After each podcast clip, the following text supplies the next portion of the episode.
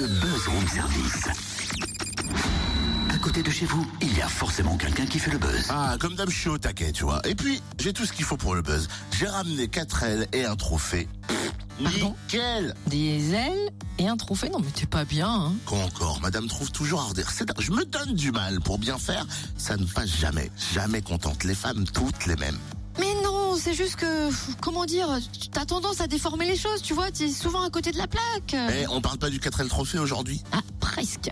C'est pas si catastrophique que ça alors, si c'est presque. C'est vrai. On parle quand même du 4L Trophy. 4L, tu vois, la voiture. Ah oui, donc c'est catastrophique en fait, oui. Ah ouais, mais drôle.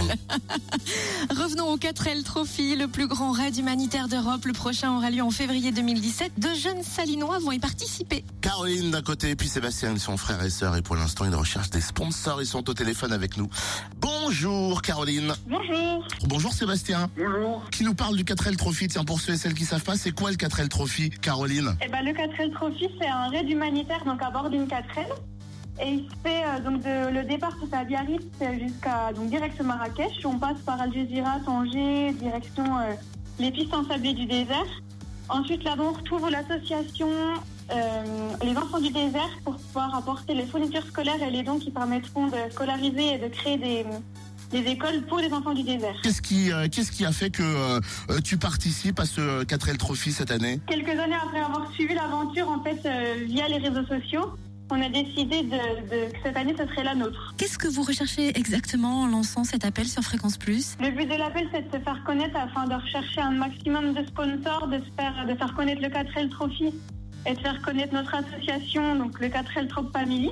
Et surtout on cherche également tout ce qui est euh, le côté humanitaire, le côté solidaire qui peut, y avoir dans cette aventure. Et Est-ce qu'il y a une euh, façon spéciale de se préparer à ce 4L Trophy? Parce que forcément, c'est pas non plus un club de vacances. Il y a des conditions un peu, euh, des fois extrêmes. Euh, Comment on se prépare? Euh, bah, il faut préparer la voiture histoire qu'elle soit prête pour euh, affronter les pistes du désert. Après, il faut préparer bah, tout ce qui est équipement obligatoire pour euh, la voiture si jamais on a des problèmes mécaniques. Euh, tout donc le côté humanitaire avec des fournitures scolaires à embarquer dans la voiture et puis après les, les affaires personnelles. Est-ce que c'est une force de faire le 4L Trophy en tant que frère et sœur Est-ce que ça resserre les liens? Bah, c'est une force parce qu'on va s'assembler et puis si l'autre euh, il va baisser un peu les bras parce qu'il peut y avoir euh, il y a un cardan qui passe ou l'embrayage qui a un problème, eh ben, on va se compléter pour, euh, pour pouvoir avancer encore plus solidement que les autres. Euh, Comment on peut euh, rejoindre votre aventure? Comment on peut vous aider? Comment on peut vous contacter? Et ben par Facebook, donc l'association 4L Trop Family, donc avec un apostrophe après le P